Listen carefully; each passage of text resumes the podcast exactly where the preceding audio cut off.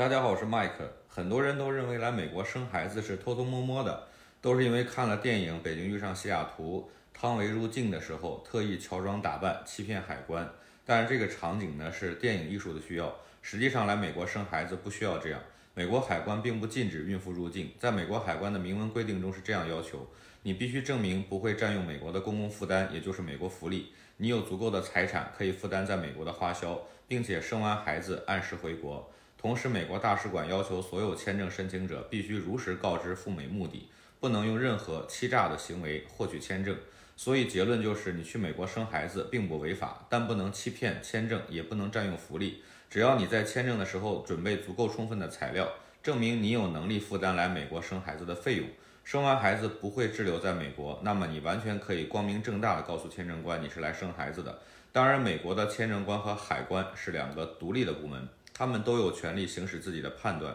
就算你拿到签证，海关也有权利拒绝你入境。所以在签证和入境这两个环节都需要做好充分的准备，这样才能顺利进入美国，生一个美国宝宝。